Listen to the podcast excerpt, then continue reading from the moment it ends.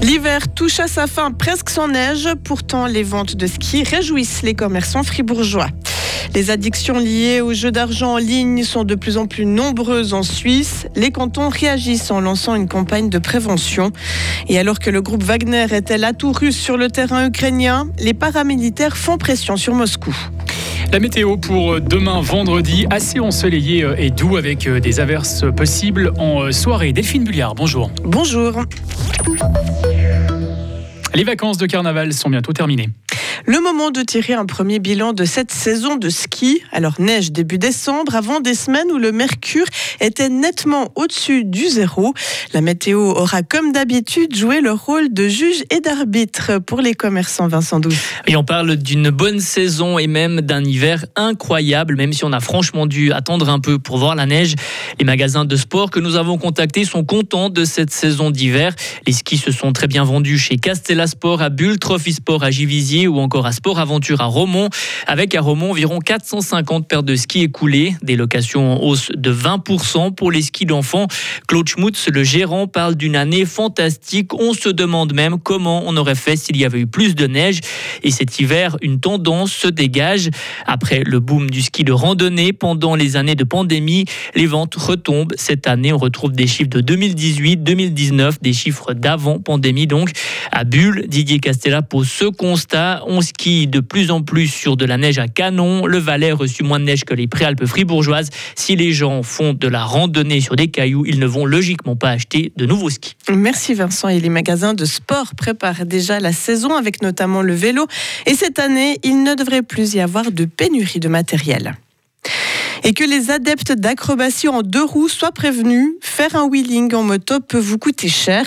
C'est ce qu'a appris à ses dépens une jeune glanoise. Elle s'est filmée et a publié ses vidéos sur le réseau social TikTok.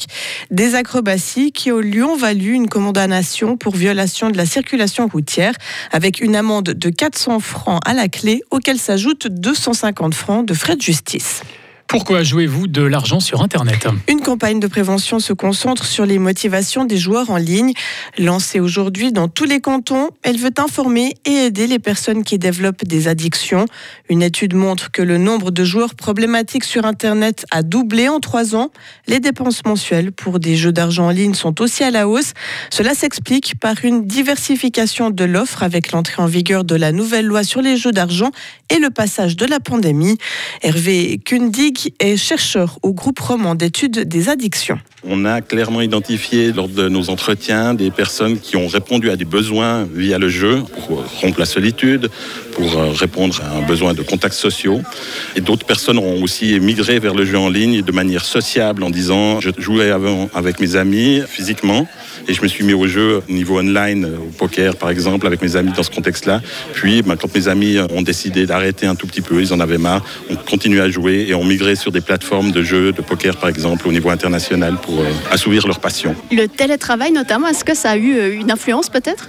Alors effectivement, on a beaucoup d'interlocuteurs qui ont mis en que le repli euh, sur la sphère privée, notamment en lien au télétravail, au cours à distance, a eu un impact dans le sens où on avait plus de temps pour soi, on avait plus de petits moments creux dans lesquels on pouvait passer une petite session de jeu, un petit pari sportif tout au long de la journée.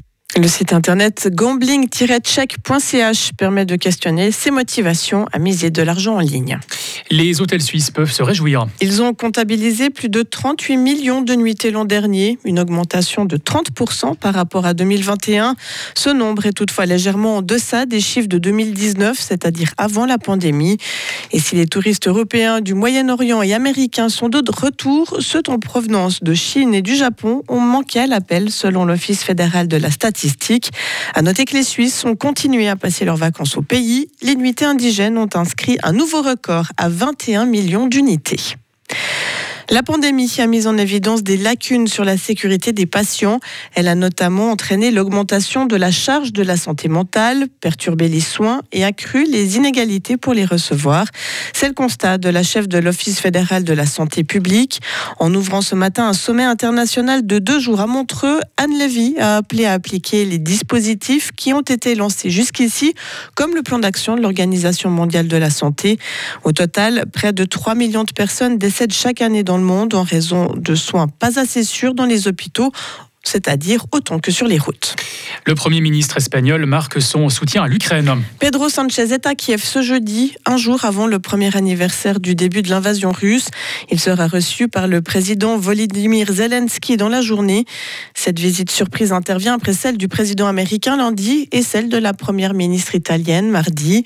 Et hier, le gouvernement espagnol a annoncé qu'il allait livrer six chars léopards à l'Ukraine. Il pourrait en livrer davantage si nécessaire. Et pièce maîtresse sur le terrain, le groupe Wagner s'attaque à l'armée russe. L'organisation paramilitaire veut que ces hommes aient des munitions pour avoir plus de force sur le terrain, pour pouvoir faire gagner la Russie dans la guerre en Ukraine. Car selon le patron du groupe, s'il y a des pertes humaines, c'est parce que le Kremlin ne livre aucune munition aux soldats de Wagner. Et cela fait augmenter la tension, Lauriane Schott. Oui, car sur le terrain en Ukraine, il n'y a pas que Kiev face à Moscou. Il y a aussi l'armée russe contre le groupe Wagner. Ils sont dans le même camp du côté russe, mais leurs hommes sont en concurrence sur le champ de bataille. Les deux revendiquent des victoires importantes, sauf que les agissements du groupe Wagner commencent à irriter les autorités russes, même s'il est utile au Kremlin puisqu'il combat aux côtés de la Russie. Il reste un acteur provocateur. L'organisation paramilitaire discrédite régulièrement l'armée russe, son état-major et le ministre russe de la Défense.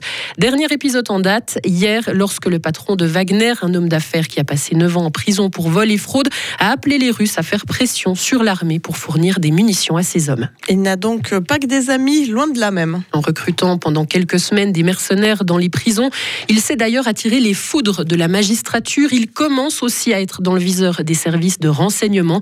Et depuis un mois, les États-Unis considèrent le groupe Wagner comme une organisation criminelle internationale. Merci Lauriane.